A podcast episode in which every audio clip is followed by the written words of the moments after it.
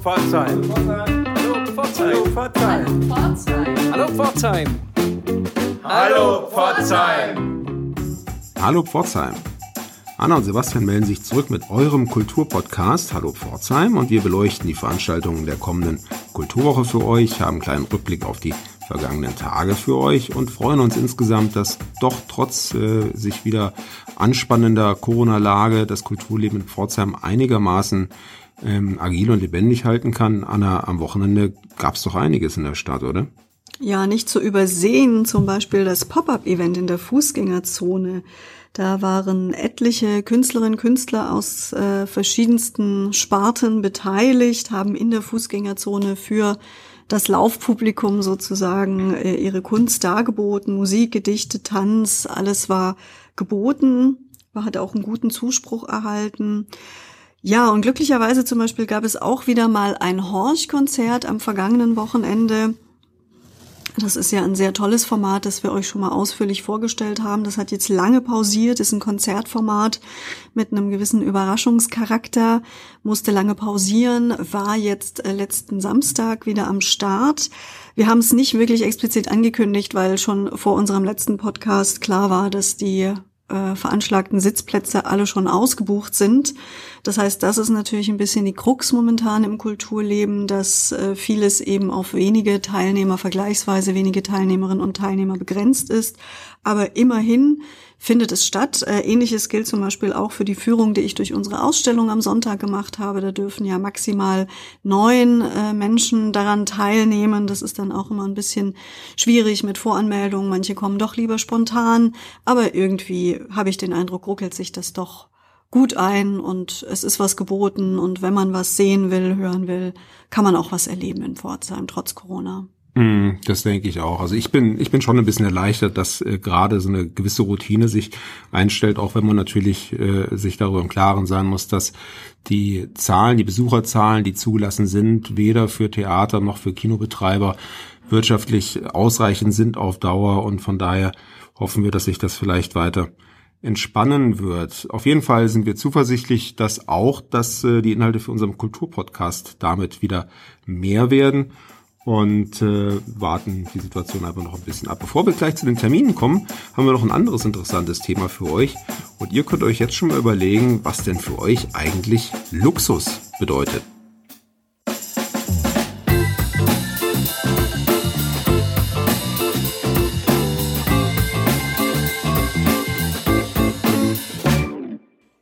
Luxus ist das Stichwort, mit dem es Pforzheim in der letzten Kulturwoche in die Medien geschafft hat, sogar überregional.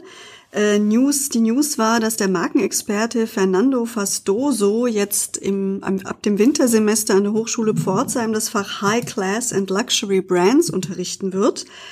Ja, also er wurde explizit als Luxusprofessor betitelt, was sicher äh, nicht die schönste Bezeichnung ist. Aber das Thema steht mal im Raum. Pforzheim und Luxus ist durch die Schmuckindustrie hier ja durchaus auch ein verknüpfbares Thema mit der Stadt, wie ich finde. Sebastian, was ist denn Luxus für dich? Mhm. Ja, ich habe ich hab tatsächlich einen etwas philosophischeren Zugang zum Luxus und die Professur ist ja ähm, auch um Markenbildung, Branding angelegt. Das heißt, äh, wie baut man eine Luxusmarke auf, mit der man dann hinterher viel Geld verdienen kann. Solche Marken, solche Schmuckhersteller gibt es auch heute noch in Pforzheim tatsächlich, auch äh, bekannt über überregionale Medien und Anzeigenkampagnen, muss ich euch keine Namen zu sagen. Aber ich selbst habe da tatsächlich ein etwas philosophischeres äh, Verständnis von Luxus. Für mich ist es zum Beispiel Luxus, morgens ohne Wecker aufstehen zu dürfen, gerne auch früh, aber eben ohne das Wecker klingeln. Die ersten beiden Tassen Kaffee am Schreibtisch äh, beim Zeitung lesen. Das ist für mich Luxus, ganz kleiner Luxus, mit dem für mich jeder Tag eigentlich anfängt. Wie fängt bei jeder Tag an, Anna? Ja, nicht ganz so äh, selbstbestimmt. Also ich habe ja einen kleinen Wecker in Form eines Kindes, der mich dann schon zu bestimmten Uhrzeiten aus dem Bett schmeißt. Aber da können wir gleich beim Thema bleiben. Für mich ist schon auch Luxus, dass ich mir als Freiberuflerin meine Zeit selbstbestimmt einteilen kann, den Tag über zumindest.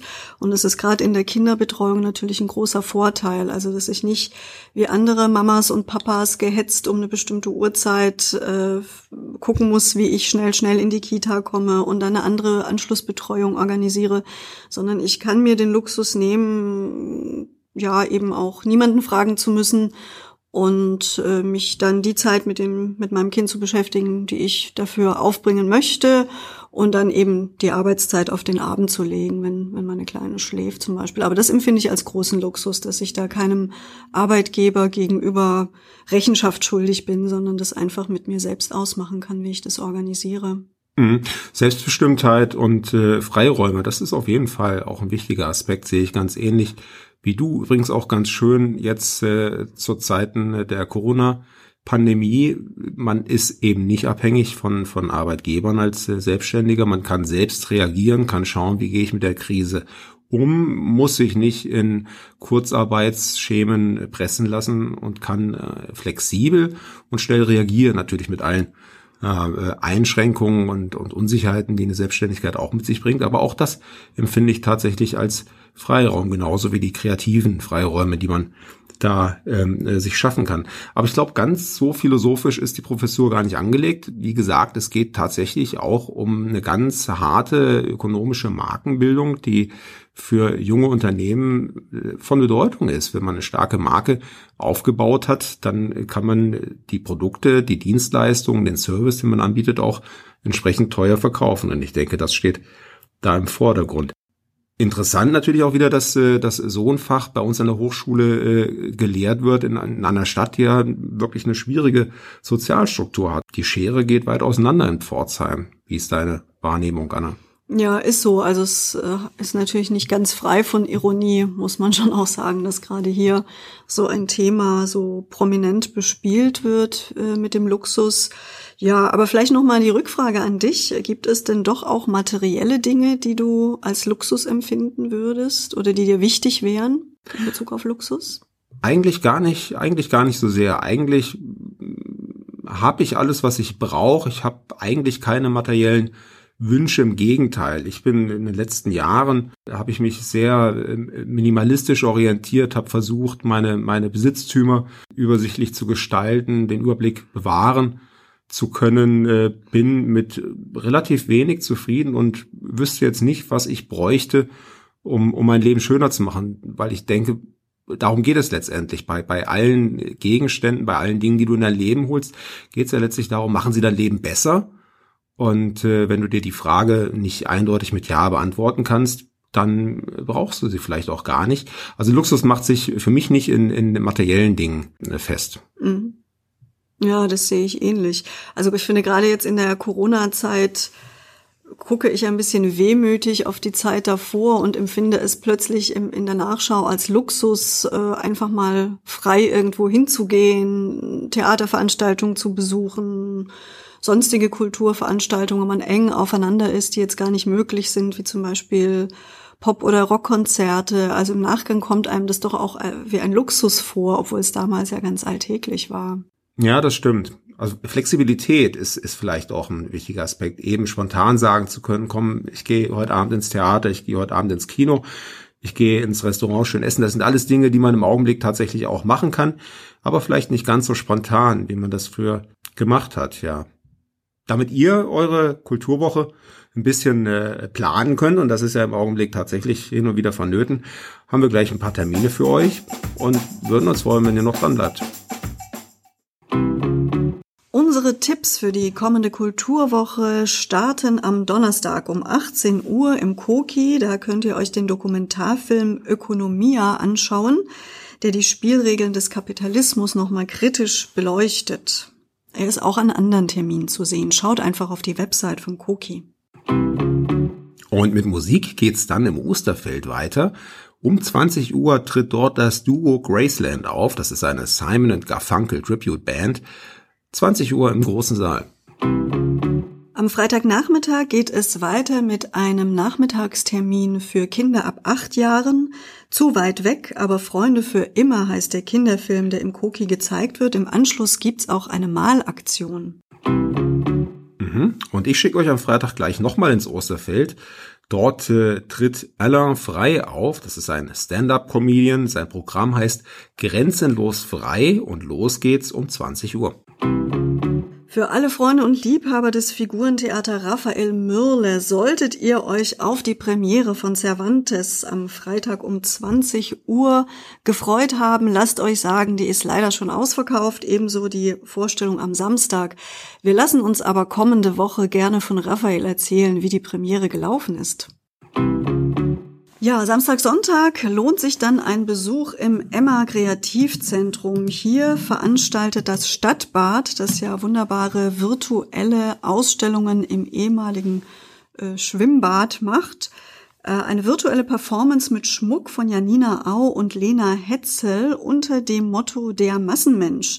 Da dreht es sich vor allem um die Frage, in welchem Ausmaß Personen selbst oder fremdbestimmt handeln. Äh, man darf ja das Bad selber, also das Schwimmbad nicht betreten, das alte, aber das wird eben virtuell dargeboten an einer VR-Station und ist danach auch noch digital abrufbar unter stadtbad.digital. Aber wer sich's vor Ort an der VR-Station anschauen will, Samstag und Sonntag von 11 bis 19 Uhr im Emma Kreativzentrum. Was gibt's außerdem an dem Wochenende, Sebastian? Außerdem gibt's an dem Wochenende die Ateliers 2020. Wir hatten es letzte Woche schon mal kurz angeschnitten, das Thema. Ähm, es ist ja jedes Jahr so, dass die offenen Ateliers im Stadtgebiet stattfinden. Künstlerinnen und Künstler öffnen ihre Türen, laden Besucher in ihre Ateliers ein, zeigen ihre Kunst. Eine ganz tolle Geschichte. Gleichzeitig hat in den letzten beiden Jahren auch im alten Schlachthof eine Veranstaltung stattgefunden, die letztendlich eingegliedert wurde. Dort haben weitere Künstler, die die Besucher nicht in ihre Ateliers lassen wollten oder konnten, ausgestellt. Und in diesem Jahr ist es Corona-bedingt so, dass alles im alten Schlachthof in der Nordoststadt in der Kleiststraße stattfinden wird. Ich freue mich sehr drauf. Ähm, wichtig wäre vielleicht für die Besucher zu sagen, es geht von 11 bis 18 Uhr am Samstag und am Sonntag. Und aufgrund der Corona-Maßnahmen wäre es sinnvoll, dass ihr vielleicht vorab schon das Infoformular, das ihr am Eingang ausfüllen und abgeben müsstet, schon zu Hause ausfüllt und mitbringt. Das würde einiges beim Einlass erleichtern. Das Formular findet ihr auf der Website www.alter-schlachthof-pforzheim.de. Auch noch weitere Informationen zu der Veranstaltung. Und ich habe hier gerade die Liste vorliegen der Teilnehmerinnen und Teilnehmer und die ist echt lang geworden. Also ich kann mich erinnern, vor zwei Jahren haben wir mit sieben oder acht äh, Kollegen dort gestartet. Letztes Jahr waren es schon einige mehr und in diesem Jahr ist die Liste richtig, richtig lang. Ähm, ich kann mal so ein paar Namen in den Raum schmeißen der Künstlerinnen und Künstler, die dabei sind. Der Alfred Müller, die Andrea Wolf, der Andreas Reißer, die Anina Gröger natürlich als Organisatorin. Ähm, auch ein paar Professoren sind dabei. Manfred Schmalriede, Peter Jacobi, Silke Helmerdig, dann bekannte Namen wie Thomas Ochs, Winfried Reinhardt, Harald Kröner, Eckhard Bausch, Christoph Grosse. Also die Liste ist wirklich lang und bunt und und nicht zu vergessen Sebastian Seibel darfst du ruhig noch mal erwähnen. Ich. selbst bin auch dabei, das stimmt und deshalb freue ich mich auch so sehr drauf.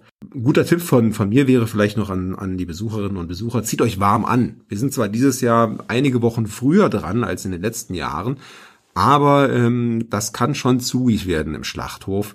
Wenn wir Glück haben, scheint die Sonne, wir haben ein bisschen Herbstsonne, aber denkt vielleicht dran, den einen oder anderen Pulli mehr einzupacken. Für unsere jungen Besucher haben wir am Samstagnachmittag noch einen Tipp im Figurentheater Raphael Mürle wird Nike Beer findet etwas Komisches gezeigt. Übrigens auch am Sonntag um 15 Uhr. Ja, und zum Abschluss der Hallo Pforzheim Woche haben wir nochmal Musik für euch. Und zwar im Gasometer, wo die Konzerte des Folk Club Prisma regelmäßig stattfinden. Dort tritt um 20.15 Uhr die Gruppe Vier auf Althochdeutsch für vier, ein Quartett aus Süddeutschland. Auf dem Programm stehen mittelalterliche Balladen und Volkstrefflieder, die auf eigene Vertonungen von Gedichten von Fontane und Eichendorf treffen. Da darf man gespannt sein. Dienstag, 20.15 Uhr im Gasometer.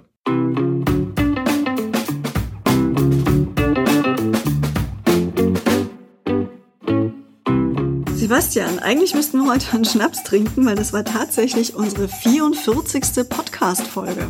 Ja, ich habe gerade mal auf die Uhr geguckt. Äh, in der Tat, wenn es jetzt nicht so früh wäre und wir hätten einen im Schrank stehen, dann hätten wir den jetzt aufgemacht. 44 Folgen ist eine ganze Menge schon, oder? Ja, finde ich auch. Also das von Woche zu Woche und es läppert sich dann doch zusammen. Mhm, mhm. Wir sind ja im Anfang Januar sind wir gestartet mit Hallo Pforzheim, unserem Kulturpodcast haben, ich erinnere mich, eine schöne Party gemacht im Café Roland, die auch gut besucht war und haben bis jetzt ein ganz treues Publikum eigentlich auch uns schon erarbeiten können mit unseren Podcasts. Ja, so ist es. Und wenn du noch nicht zu unserem treuen Publikum gehörst, dann hoffen wir, dass du ab sofort unseren Podcast abonnierst und das ab sofort jetzt bist. Und für euch alle gilt natürlich, wenn ihr Interviewpartner Wünsche habt, wenn ihr inhaltliche Wünsche habt oder Veranstaltungstipps, dann schreibt sie uns einfach. Wir haben ein tolles Kontaktformular auf unserer Website hallo-pforzheim.de. Mhm. Da lohnt es sich auf jeden Fall mal vorbeizuschauen. Ist auch ein guter Tipp für alle unter euch, denen, denen es zu kompliziert ist, den Podcast über Apps zu hören oder im Internet. Auf unserer Seite www.hallo-pforzheim.de ist auch jeweils die aktuellste Folge direkt abrufbar für euch. Ein Klick und schon seid ihr dabei. Dann wünschen wir euch eine wunderbare Kulturwoche, freuen uns, wenn ihr nächste Woche wieder dabei seid. Lasst es euch gut gehen, sagen Anna und Sebastian. Auf drei. Eins, zwei.